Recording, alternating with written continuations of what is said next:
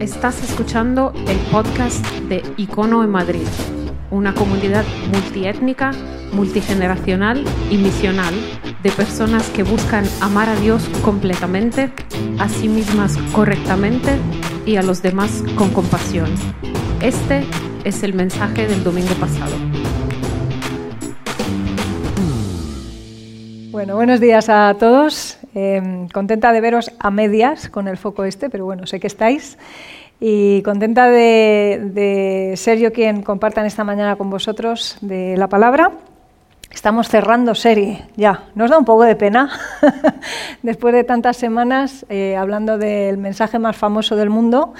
Eh, cerramos eh, la, la, serie en la que hemos estado en, estos, en estas semanas. Eh, hemos estado hablando acerca del Sermón del Monte y nos hemos estado, bueno, deteniendo bastante en secciones pequeñitas del sermón, desde el capítulo 5 de Mateo hasta ya el cierre del capítulo 7 con el que concluimos hoy.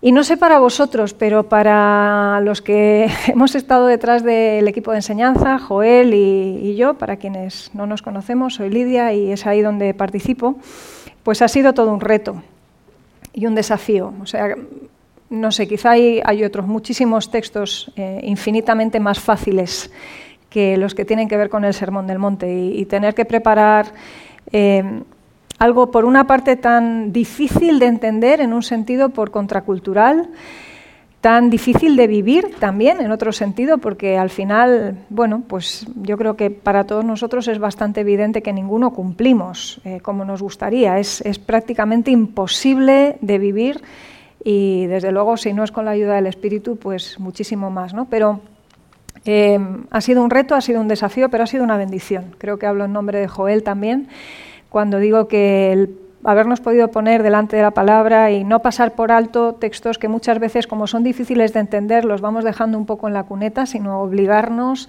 a verlos con detenimiento, a examinarlos eh, y no venir a hablar desde una superioridad moral, ni mucho menos, sino desde el recordarnos mutuamente que seguimos juntos el camino de Jesús, pues ha sido un, una bendición. Si no habéis tenido la oportunidad de eh, escuchar las conversaciones hasta, hasta aquí, eh, os animo a que podáis ir a la página web en icono.online o en el canal de YouTube de Icono Comunidad Cristiana. Tenéis a disposición todas las conversaciones que ha habido de esta y otras series previas.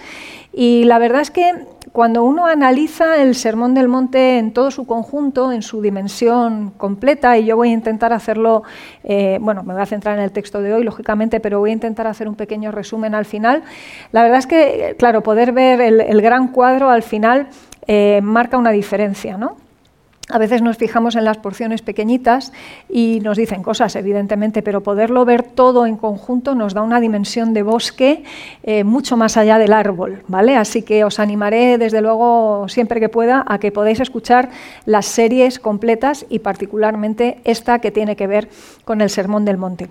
Hoy nos vamos a detener en el capítulo 7, como os decía, eh, lo vamos a leer en dos partes. Voy a leer primero dos versículos, los vais a tener ahora en un momentito en pantalla, los iré pasando, pero podéis encontrarlos en Mateo 7, versículos 24 a 26. Eh, eh, 27 también y luego terminaremos con el 28 un poquito más adelante.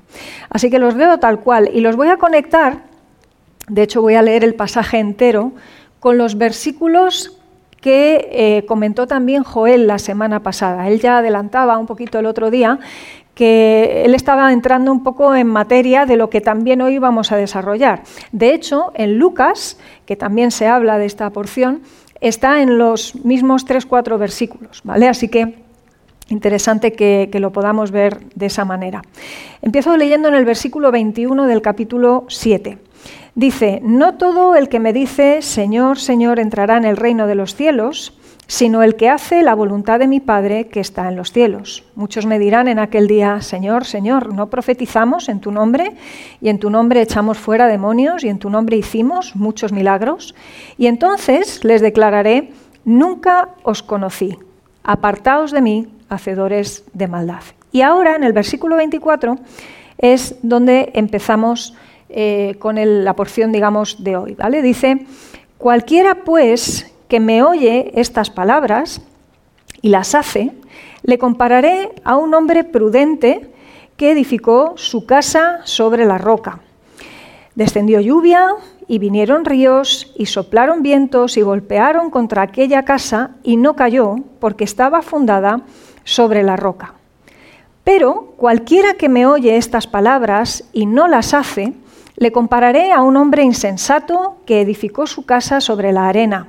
Y descendió lluvia, y vinieron ríos, y soplaron vientos, y dieron con ímpetu contra aquella casa, y cayó, y fue grande su ruina. Lo voy a dejar aquí, y el último versículo lo vamos a leer después. Cuando examinamos el, texto de, Mateo, eh, nos damos cuenta rápidamente de que está conectándolo, como decía, con el pasaje de Joel el otro día. De hecho, empieza diciendo, cualquiera pues que me oye estas palabras. ¿Qué palabras? Pues las inmediatamente anteriores. Pero no solamente esto, fijaros, está cerrando eh, esta reflexión que dura ya, bueno, pues en nuestras Biblias tres capítulos. Jesús lleva desde el capítulo 5 explicando una manera distinta de vivir. No solamente está apelando a estos que hacían determinadas cosas eh, y que decían Señor, Señor, sino eh, si me habéis escuchado todas estas cosas que os he estado explicando, desde las bienaventuranzas, al ser sal y luz, por ejemplo, a la revisión que él hace de cómo entender la ley, no tanto como lo estaban haciendo los fariseos y los escribas, sino el pero yo os digo, eh, todas esas decisiones de dos en dos que él planteaba sistemáticamente, el que escucha todas estas palabras y las hace, a ese le tengo por un tipo de constructor, pero quien no las plantea así, quien no las utiliza de esa manera, evidentemente pues lo tengo por otro tipo muy distinto de constructor. Y el final de la historia, en un caso o en el otro, como vimos en su momento cuando hablábamos de los dos senderos, que también me tocó presentarlo a mí, recordáis que los destinos eran completamente distintos en un caso y en el otro. Empezaban en un hall parecido, pero terminaban desde luego en un lugar bien distinto. Y es exactamente lo que está pasando aquí. Creo que después de estas, creo que llevamos 20 semanas, si no recuerdo mal, o 19, no sé si estaríais de acuerdo conmigo, pero creo que la mayoría sí, si dijéramos que el Sermón del Monte, desde luego, no es apto para análisis superficiales. Jesús está hilando súper fino todo el tiempo, porque de hecho Joel el otro día lo que planteaba, a la luz de las palabras de Jesús, era mucho cuidado con lo que decimos y lo que hacemos, porque hacer las cosas o decir las cosas no es suficiente. Pero sin embargo, hoy en este texto se nos dice que los que oyen y no hacen tampoco aciertan. Entonces alguien desde la superficialidad podría decir, pero bueno, Jesús, ¿en qué quedamos? ¿Hacemos o no hacemos? ¿No? Porque ya veíamos que el hacer no era suficiente, pero resulta que el hacer es necesario. Y ese tipo de, de hilados en fino ese tipo de, juegos de palabras aparentes, que no son juegos de palabras, está hablando de toda la profundidad, de la sutileza, de lo que representa el que Jesús ve el corazón y nos llama a algo que es mucho más excelso, mucho más elevado que simplemente el cumplimiento de la ley, que no es poco. Cuando nos fijamos en todas esas sutilezas, entonces podemos captar algo, aunque sea un flash, de lo que Jesús está queriendo mostrar en cuanto a lo que es una vida según el nuevo reino al que pertenecemos, lo que Joel decía que es una buena vida. La idea de las bienaventuranzas no es solamente el ser feliz o cuán dichosa es la felicidad o cuán enorme es la felicidad de aquel que, ¿no? que es una de las definiciones que se ve por ahí. La bienaventuranza tiene que ver con lo que Dios aprueba, con la aceptación de Dios respecto a lo que desarrollamos en nuestras vidas. Sus pensamientos no son nuestros pensamientos, ni al revés, y Él mira el corazón. Así que podemos decir, podemos hacer, podemos oír, pero si las cosas no se dan en el pack, en el tipo de pack que Él presenta, a su manera, según Dios, según el estilo del reino del que formamos parte, simplemente la cosa no funciona.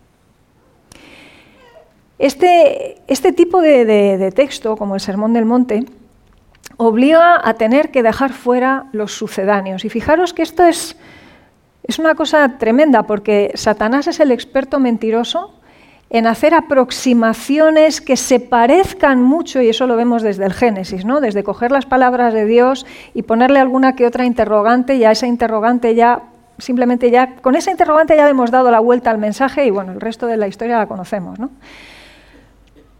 A cosas tan sutiles, por ejemplo, si recordáis, como cuando Jesús se bautiza, inmediatamente es llevado por el Espíritu al desierto, cuando había sido bautizado se abren los cielos, el Espíritu Santo se hace presente en forma de paloma y hay una voz en el cielo, el Padre declarando, este es mi Hijo amado, en quien tengo complacencia. Y automáticamente en el desierto lo primero que hace Satanás es decir, si eres el Hijo de Dios, pues no lo has escuchado. Este tipo de cosas, ¿no? Es sutil, es tremendo, es mentiroso, es experto en copias, en malas copias y nosotros expertos en comprarlas.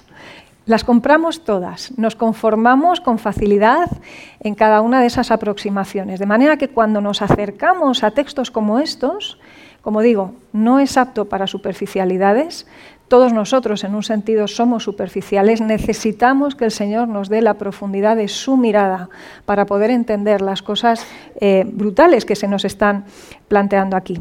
Entonces, Perdonadme que se me ha ido el dedo donde no debía, pero ya vuelvo, espero. Bueno, a lo que íbamos.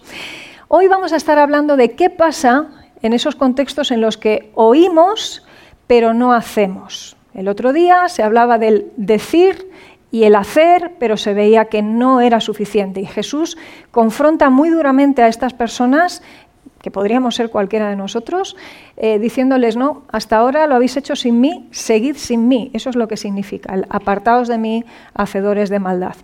Y cuando continúa, resulta que eh, se nos vuelve a plantear en esta nueva metáfora de los dos cimientos un nuevo número dos. Y diréis, ¿qué es esto del nuevo número dos? ¿Os acordáis hace unas semanas cuando hablábamos de los dos senderos? Que os decía, el dos es el, número por antonomasia en esta última parte del Sermón del Monte. Particularmente en el texto de los dos senderos se hablaba de dos puertas, de dos caminos, de dos tipos de viajeros y se hablaba también de dos destinos. Luego se ha estado hablando de dos tipos de maestros, dos tipos de escuchadores de la palabra. Se ha estado hablando de dos tipos de árboles, con fruto o sin fruto. Y ahora se habla de dos tipos de cimiento. O sea, el 2 sigue siendo el número estrella. Y decíamos hace unas semanas que no nos dejáramos engañar fácilmente o coaccionar, sobre todo cuando desde fuera se nos dice que somos extremistas por escoger de las dos opciones la que Jesús propone, porque donde hay dos opciones, todo el mundo es extremista. Lo único que hay que asegurarse es de escoger el extremo correcto. Los demás también están en el otro extremo, porque solo hay dos opciones. Y en el caso del cimiento tipo roca o tipo arena, pasa exactamente lo mismo. Claro, yo entiendo, y lo entiendo como hija del posmodernismo que soy, que esto en la época que vivimos no gusta, Vivimos en una época en la que no nos queremos perder nada y en la que además nos hemos inventado una especie de mundo paralelo en el que creemos que las opciones no son autoexcluyentes. Es decir, yo quiero poder tener esto y además esto y además lo otro. No queremos perdernos nada. Yo quiero tener las bondades de una relación de pareja pero sin el compromiso. Yo quiero poder eh, comer lo que quiera pero sin engordar. Yo quiero poder hacer un tipo de vida desordenada, pero que luego no viva consecuencias negativas. Yo quiero escoger un camino en el que Jesús no pinte nada, pero eso sí, yo quiero quedarme con lo que Jesús aporta, porque sus valores me interesan, ¿no? Es un buen maestro, a nadie le viene mal un tanto de amor o de justicia o de verdad en su vida. Y estas cosas, al final, digo, son muy de nuestro tiempo. Pero lo que Jesús está planteando aquí es radicalmente opuesto. Sigue volcado en el asunto del dos, del dos, del dos. Y seguirá explotándonos la cabeza seguramente si nos abrazamos demasiado a la época en la que vivimos. Pero es que solo hay, de nuevo, dos opciones. Por una parte, eh, además, en el caso de, lo que nos ocupa hoy, eh, resulta que el cimiento es una parte de la casa que es invisible. O sea, realmente nos vamos a dar cuenta en un momento cómo, por fortuna o por desgracia, más por desgracia para nosotros a lo mejor, resulta que la única manera de poner a prueba si un cimiento está como tiene que estar, ¿cuál es? someter a zarandeo el edificio. Uno no se da cuenta realmente muchas veces de en qué condiciones están los cimientos si no es por la vía de lo que luego Jesús describe aquí de una manera también muy visual que luego nos detendremos a mirar. El tema de, esa opción en este caso, hoy además toca llevárnosla al fondo del fondo del fondo, porque ni nosotros mismos muchas veces sabemos sobre qué tipo de cimiento estamos establecidos. De hecho, fijaros, estos que decían Señor, Señor, en tu nombre hicimos, ta, ta, ta, tal, estaban autoengañados. Aquí no se está hablando a creyentes y a no creyentes. Todas las personas a las que Jesús está retratando en estas metáforas son personas que han recibido el mensaje. Son personas que vivían aparentemente en el sendero estrecho, pero sin haber pasado por la puerta. Y no se puede separar la puerta y el sendero. O que quieren el destino, pero escogiendo un sendero distinto. Eso no funciona.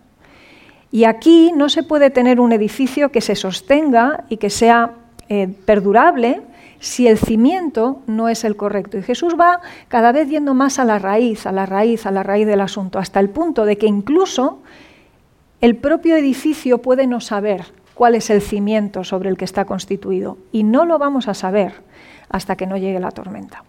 Así que de nuevo, mutuamente excluyentes, difícil además de decidir la cosa es que si no hemos escogido el camino de Jesús, ya estamos en el otro camino, ya hemos escogido, incluso aunque sea de una manera no intencional, y resulta que el camino de Jesús no se puede aterrizar allí como por casualidad y sin haberlo pensado, es una decisión intencional. No se entra por aquella puerta estrecha si no es soltando el equipaje, agachándonos, humillándonos, reconociendo quién es esa puerta y estando dispuestos al camino, a la experiencia, a la vivencia que se abre detrás de esa puerta. La diferencia entre unos y otros es la misma que nos diferencia hoy tantas veces y es si nos fiamos o no nos fiamos de los avisos que Jesús, en este caso, está haciendo. Jesús no hace más que una y otra vez, una y otra vez, lanzar advertencias. Advertencias de a dónde llevan esas dos puertas, esos dos caminos, advertencias del destino, advertencias del tipo de viajero, advertencias de lo que representa y significa, por ejemplo, aceptar a Jesús pero no dar frutos, eh, tener fe pero no desarrollar las obras. ¿Os acordáis de la maldición sobre la higuera estéril?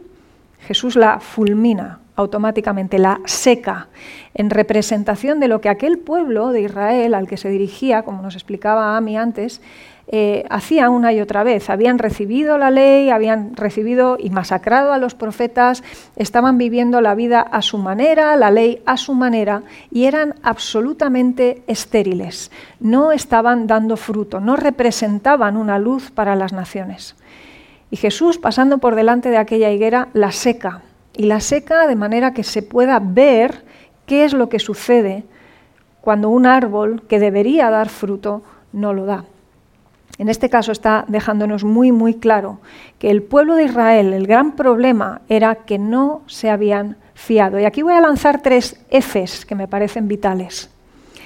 No vale solamente con tener fe. La fe se deposita fiándonos de la fidelidad de Dios. La fe tiene que ver con fiarse de la fidelidad de Dios. Y lo que Jesús está diciendo aquí, muchos se lo toman a broma aún a día de hoy, entonces también, como se tomaron a broma las palabras en el Edén cuando decía, de cierto, si coméis del fruto moriréis, la respuesta más inmediata a comer del fruto fue, bueno, aquí no se ha muerto nadie. Ya, y aquí estamos, unos cuantos miles de años después, muriéndonos en todos los sentidos posibles. Se murió todo. Era de mucho más que de muerte física de lo que se estaba hablando. Pero las personas solemos escoger no fiarnos porque como no lo vemos de manera inmediata, seguimos ligados a nuestros sentidos, a lo que nuestros ojos nos permiten ver, nos permiten palpar. Jesús no funciona así. Jesús, fijaros, lo que está haciendo es constantemente lanzar advertencia, advertencia, advertencia, peligro. Está lanzando una señal de esas luminosas, fluorescente, lo que queráis. Imaginaros la señal más heavy que podamos eh, traer a la, a la mente y lo que Jesús está haciendo constantemente es hablar de dos tipos de vida. Una vida que es según el reino de Dios, el reino de los cielos, que Él venía a anunciar y que se hacía palpable en su vida. Y luego otro tipo del reino, otro tipo de reino del que formamos parte si es que no estamos en el reino correcto. Y es curioso porque suele decir el, refrán esto de que el que avisa no es... Uy, estáis muy dormidos. El que avisa no es eso. Sin embargo, fijaros que a Jesús, a pesar de que avisa constantemente, constantemente, constantemente, no se le tiene como una figura agradable, no se le tiene como una figura a la que se le tiene cariño, no se le tiene como una figura a la que agradecerle la cantidad de advertencias sistemáticas que hace sobre las cuestiones de las que habla. A Jesús, que es la imagen del Dios invisible, luego a Dios mismo se le ve como un tirano. Se le ve como el aguafiestas. Se le ve como el que viene una y otra vez a zarandearte y a sacarte de esa especie de embelesamiento en el que tú o yo estamos viviendo la vida de la mejor manera que podemos para recordarnos, jolín, con el recordatorio todo el tiempo, de que la cosa se tuerce y te tienes que asegurar de estar en el sitio correcto. Y le vemos en un sentido como un traidor a la vida, como un traidor a la buena vida, como un traidor al deleite, como un traidor al disfrute. Qué curioso, ¿no? El que avisa no es traidor, menos en el caso de Jesús, parece ser porque cuando Jesús avisa se le interpreta de una manera completamente distinta. Todo el sermón del monte, si os dais cuenta, está lanzando una y otra vez, una y otra vez imágenes, ayudas visuales sistemáticas acerca de lo mismo, la misma idea, la misma idea, la misma idea. Es como si a un niño le estuviéramos diciendo, mira, mamá te quiere explicar esto. Por si acaso no lo has entendido bien, te lo voy a explicar de esta otra manera. Y por si acaso no lo has entendido bien, te lo voy a explicar de esta otra forma. Y Jesús lleva ya como siete u ocho metáforas de dos en dos, contrastes como muy claros, que nos ayuden a entender a través de la física, a través de cómo funcionan las leyes de la naturaleza, cómo funcionan aquí las leyes espirituales pero somos muchas veces incapaces de hacer lo que en psicología se llama generalización. Es decir, esto que funciona aquí aplica perfectamente aquí, aprovecho la metáfora, aprovecho la comparación para tomar buena nota de esto y empezar a ser hacedor y no solamente oidor. En un sentido, si cogemos estas 20 semanas que hemos estado meditando sobre el Sermón del Monte, y las dejamos puramente, como suele decir eh, Joel, en una cuestión informativa, seremos los más dignos de conmiseración eh, porque hemos perdido 20 semanas de nuestra vida, que podríamos haber estado haciendo otra cosa.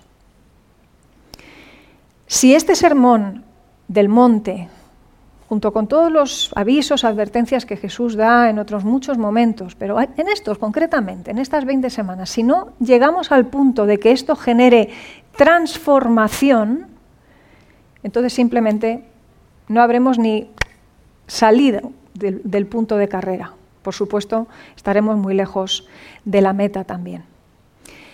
Es muy sutil todo lo que se explica aquí, pero si aplicáramos solamente a lo mejor el 10% que hayamos podido entender, nuestra vida sería terriblemente transformada. Y terriblemente digo para bien no en el peor de los sentidos, sino en el mejor de ellos.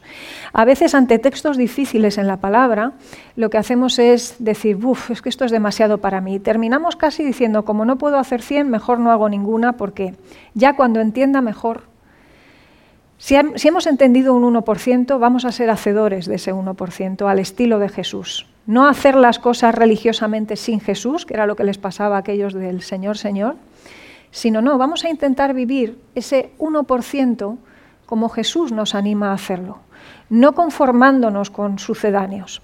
Y para esto muchas veces, y vamos, no me duelen prendas de decirlo, los que nos preparamos estas eh, reflexiones para poderlas compartir con vosotros, tiramos muchas veces de otros que han profundizado muchísimo más antes que nosotros para poder examinar esto. Eh, os recomiendo, de hecho, varios autores que tienen libros prácticamente monográficos sobre el Sermón del Monte, algunos de los que yo he estado manejando, y, uno de ellos lo tenéis ahí, que es John Stott, pero John Stott cita a Riley, por ejemplo. Y otro de ellos buenísimo es Carson o Martin Lloyd Jones, por ejemplo. Eh, todos ellos hacen reflexiones eh, tremendamente profundas y es curioso cómo cada uno de ellos también detecta sutilezas que otros no han detectado. El Señor nos ilumina de maneras distintas y cuando podemos aprovechar también la sabiduría de hermanos que se han aproximado a estos textos antes que nosotros, vamos, soy muy fan de recomendar libros, ya lo sabéis, pero comentarios bíblicos también, ¿vale? No digo que os tengáis que hacer ahí una, una biblioteca en casa más grande que la del arqueológico, pero merece la pena tener buenos libros. ¿no? Y en ese sentido, fijaros eh, el tipo de sutilezas en las que cae alguien como, como Stott, ¿no? cuando dice Jesús ha pasado de los falsos profetas a los falsos profesantes, de los maestros insanos a los oidores insanos. Esa idea de recibir información, información, información, si no llega al punto de transformación, nos convierte en ese tipo de oidor insano, que simplemente percibe, capta, pero como dice Santiago, ve su imagen en el espejo, se da la vuelta y se marcha. Si queréis encontrar un texto muy paralelo al Sermón del Monte, leos Santiago capítulo 1. Vais a flipar. Porque de hecho menciona en un momento dado la palabra bienaventuranzas en ese capítulo número 1. Y si os queréis poner a hacer el ejercicio, vais a daros cuenta de que todo lo que se desarrolla en el capítulo 1 de Santiago está íntimamente conectado con cada una de las bienaventurazas del capítulo 5 del Sermón del Monte. Curiosidad, ¿vale? Cotilleo bíblico, para que lo tengáis ahí en mente por si queréis hacer el ejercicio durante la semana. La única opción que Jesús da entonces como válida a la luz de todas estas metáforas que, que él ha ido planteando en el Sermón del Monte es una, y es que la fe implica obediencia. Si la fe no está asociada a fiarnos de la fidelidad de Dios dando pasos hacia adelante en obediencia, lo que hacemos, esto lo explica Carson muy bien en su libro, es abaratar la gracia. Dietrich Bonhoeffer, del que estuvo hablando también Joel hace unos meses, hablaba de esto también. Ami lo mencionaba antes al celebrar la mesa del Señor. Para él costó todo, aunque a nosotros nos llegue en formato gratuito. Y fijaros que cuando hablamos de abaratar la gracia, ¿a qué nos estamos eh, refiriendo? Abaratar la gracia significa cosas como las que veis en pantalla ahora. Significa perdón sin arrepentimiento, que eso es lo que muchas veces las personas quieren, o queremos y nos conformamos con el sucedáneo del arrepentimiento que es el remordimiento y no es lo mismo. El remordimiento es una forma de egoísmo y una forma de agresividad. Es autopreservante, no es generoso, no es entregado, no es dadivoso, no está intentando equilibrar el daño cometido sobre la víctima, está intentando protegerse como verdugo. Así que no vale, no es lo mismo. Tampoco es lo mismo formar parte de una comunidad en plan peña, comunidad social, que una comunidad que se exhorta mutuamente a vivir según las disciplinas y la disciplina del Maestro, en orden, intentando la santificación, no por nuestros propios medios, pero sí pidiéndole al Señor que nos dé la capacidad y la sabiduría a través de su Espíritu para vivir conforme al reino. Tampoco es obediencia eh, opcional. El discipulado implica obediencia. El que quiera ser mi discípulo debe andar como yo anduve, decía Jesús. Así que nos ha dejado sus pisadas visibles, bien contadas. Lo que necesitamos saber lo tenemos ahí y solamente con que eh, tuviéramos al alcance el poder imitar en un poquito, en un poquito simplemente, lo que Él hace, ya, como digo, nuestra vida luciría y brillaría de otra manera. Por otra parte, No podemos tener la bendición de las bienaventuranzas sin ser pobres en espíritu, sin derramar lágrimas, sin anhelar misericordia, sin ser perseguidos y vituperados injustamente y por su nombre. Nos encantaría, debo decirlo y a mí también, pero no es el caso. De este lado del sol la gravedad va para abajo y según la normativa del reino, la nueva economía del reino no admite que la bienaventuranza venga sin precio. A Jesús le costó un precio. Vamos a ser nosotros más chulos que nadie y nosotros vamos de guay, de gratis por la vía de servicios sin tener que pagar ningún peaje. Resulta chocante, ¿no? Jesús además no nos lo vende en plan mundo de color de rosa, como decíamos semanas atrás, nos lo deja muy claro. O sea, su mensaje comercial hace que el comprador prácticamente tenga ganas de salir corriendo. Él no se esfuerza en vendernos un evangelio a medio gas, porque ese evangelio no salva a nadie. Él está advirtiendo de una amenaza seria, de la que hoy casi no se habla porque es políticamente incorrecta, pero marca radicalmente el camino que nos toca escoger. No hay gozo sin justicia. Cuando se habla de disciplina en la Biblia se habla de entrenamiento, lo mismo que tiene que tener un soldado, lo mismo que tiene que tener un deportista, por ejemplo. Nadie llega a la meta sin entrenamiento. Ayer por la tarde estaban los niños ahí con las Olimpiadas evangélicas. Nadie gana la carrera si no hay entrenamiento. Nos toca ver el pack completo y desde luego no vamos a ver el destino, no vamos a ver los resultados, no vamos a ver transformación si no hay obediencia.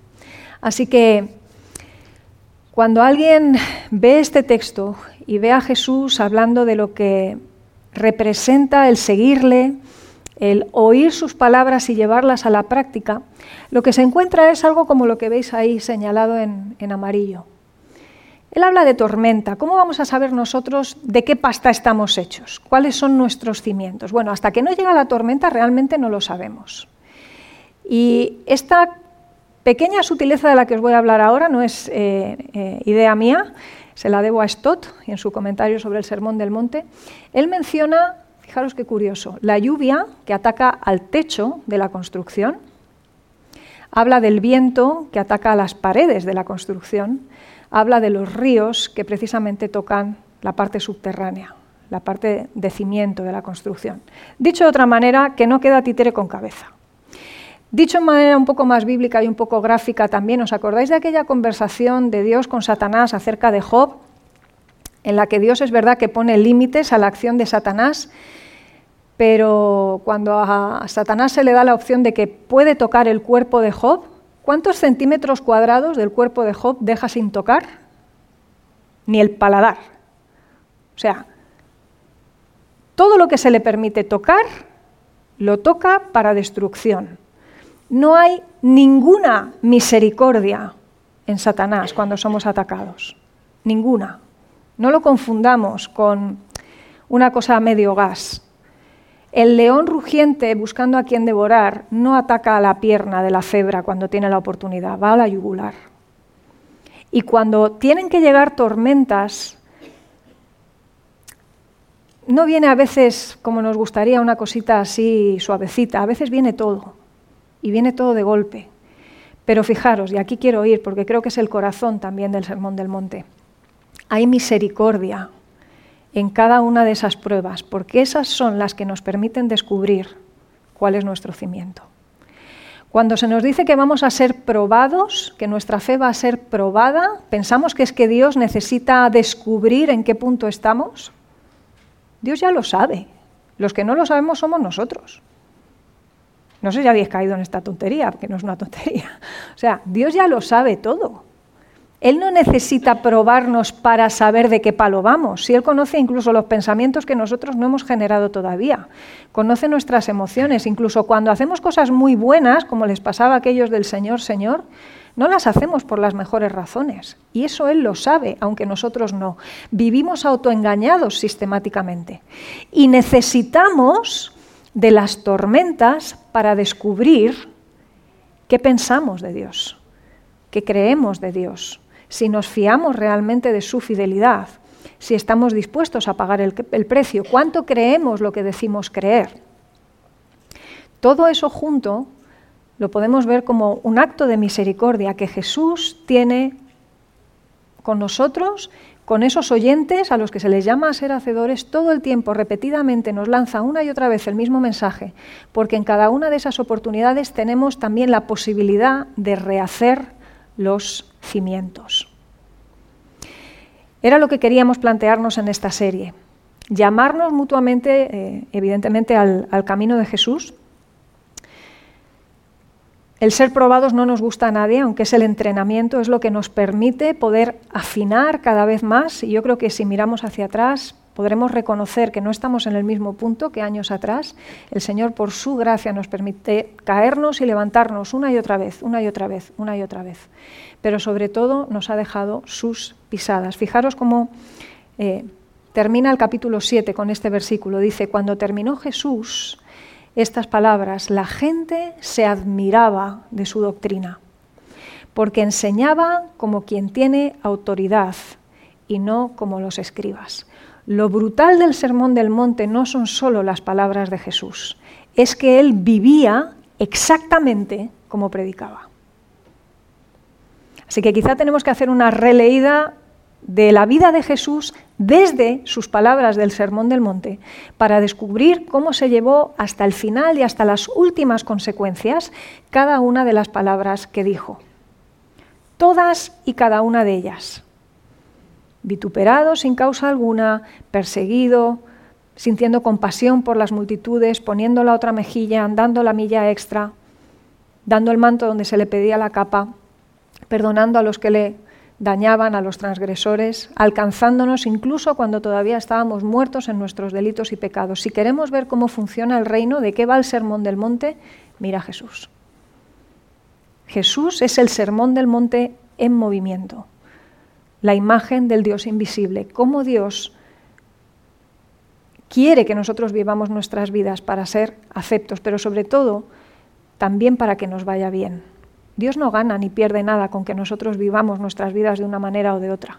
Nosotros no tenemos la capacidad de afectar a Dios en ese sentido. Son nuestras vidas las que quedan afectadas cuando decidimos vivir según un paradigma que no es el que Jesús está presentando aquí. Así que nos perdemos sus advertencias, nos perdemos su misericordia.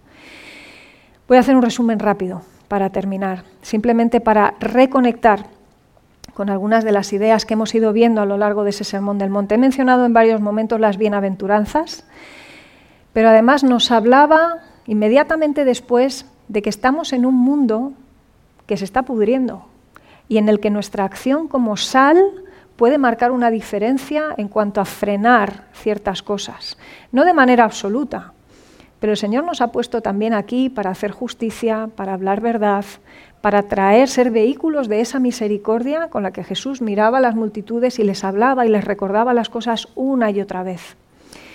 Sal, luz en un mundo oscuro, nos recordaba la diferencia grande entre la letra y el espíritu de la letra, y una y otra vez acerca de seis asuntos distintos en aquel caso, pero podría haberlo hablado sobre 25 cosas más. Jesús les tiene que decir a aquellos que le escuchaban, Moisés os dijo, pero yo os digo, pero yo os digo, pero yo os digo. Es decir, no os conforméis con la superficialidad. No es bienaventurado el que parece que vive más feliz, no es más luminoso aquello que viene con luces artificiales.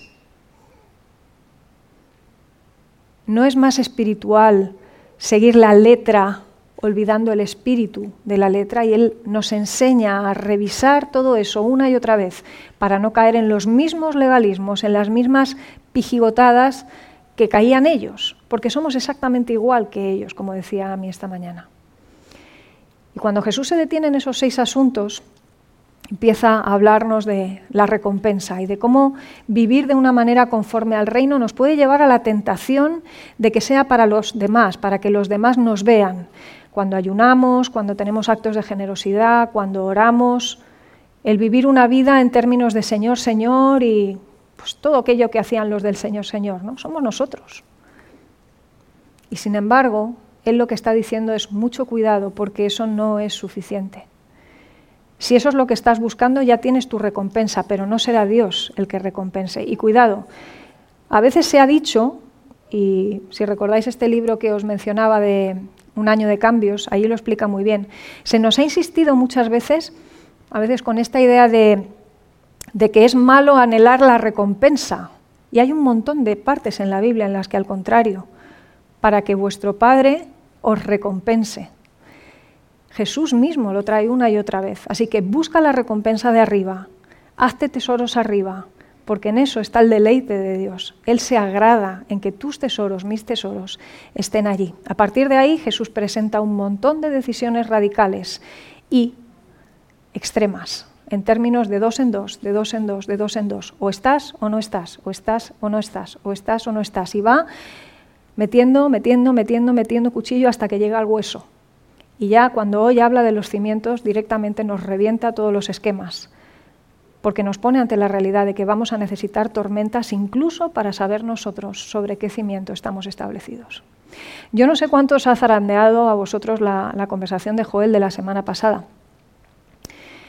pero yo me he estado preguntando muchas veces en esta semana, también preparando este texto para hoy, ¿Seré yo de esos que a lo mejor vivo una vida religiosa, que digo Señor, Señor, al final estamos en un sitio visible, eh, estamos predicando, estamos preparando, tenemos ministerio, eh, hasta se nos conoce por eso en ocasiones y, podría estar autoengañada?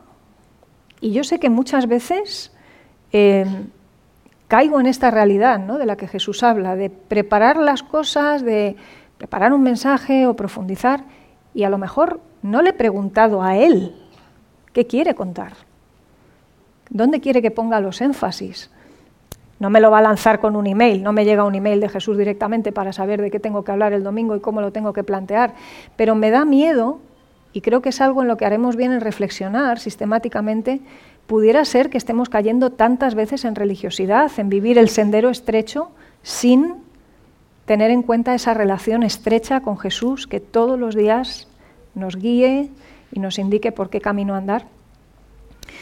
Voy a terminar la reflexión volviendo otra vez al Sermón del Monte en su arranque, en los primeros versículos del capítulo 5. Cuando ahí se nos dice, bienaventurados los pobres en espíritu, porque de ellos es el reino de los cielos. Pobres en espíritu son aquellos que entienden que tienen necesidad de Dios que descubren que por ellos mismos no pueden caminar el camino de Cristo. Y yo quisiera pensar que si para algo nos ha servido este tiempo, estas 20 semanas de reflexión en el Sermón del Monte, sea para que al mirar ahora este versículo podamos decir, esta es la conclusión a la que llego, esto no lo puedo vivir por mis medios. Necesito de la visión, de la aportación, del movimiento, del poder del Espíritu Santo de Dios en mi vida para empezar a aplicar, aunque sea tímidamente, algunas de las muchísimas cosas que Jesús ha explicado a sus discípulos, a sus oyentes en estos tres capítulos. Vamos a orar para que el Señor nos ayude a hacerlo así, de esa manera. Señor, te estamos infinitamente agradecidos porque Tú eres claro, eres contundente, eres misericordioso en la manera en la que expresas lo que has querido decirnos. Lo hiciste entonces con las multitudes que te seguían, lo haces con nosotros hoy. Tenemos el acceso a tu palabra expresado con tantas traducciones, tantas posibilidades, tenemos tanto material escrito para reflexionar, para pensar. Tenemos tu Espíritu Santo sobre todo, Señor, que nos guía y nos llama siempre a un camino mejor un camino que a veces creemos que hemos conocido, pero que nos conformamos demasiado rápido en pensar que, ya estamos ahí, que ya hemos llegado. Y algunos de tus grandes imitadores, Señor, como el apóstol Pablo, fueron más capaces que nosotros de ver que no estaban allí todavía y decían, pues no que lo haya alcanzado ya, sino que prosigo a la meta. Señor, tú nos llamas a vivir vidas distintas, vidas en las que no solamente haya información, sino en las que verdaderamente podamos ser transformados. Y queremos rogarte, Señor, que nos apliques eh, de tu poder para que nosotros podamos también aplicar a nuestras vidas, aunque sea el 1% de lo que hayamos podido entender a lo largo de estas 20 semanas. Te damos las gracias, Señor, por tantos antes que nosotros que se han plantado delante de estas letras para examinarlas, analizarlas, poner en palabras accesibles, también a través de tu Espíritu, lo que quieres que nosotros sepamos. Te pedimos especialmente en el día de hoy, Señor, que nos des la sensibilidad de escuchar tu voz, entre medio de todas estas otras voces que escuchamos tantas veces y nos ayudes a distinguir y sobre todo a no autoengañarnos, Señor, a poder descubrir en medio de las pruebas también con gozo que nuestros cimientos estén puestos sobre la roca verdadera que es Cristo. Así que te damos las gracias y te pedimos todo esto en el nombre de Jesús. Amén. Gracias por escuchar estos recursos. Esperamos que te haya retado y motivado a vivir arriba, adentro y afuera. Recuerda que para conversar sobre estas ideas puedes participar en un icono grupo. Pásate por nuestra página web y encuentra más información. icono.online.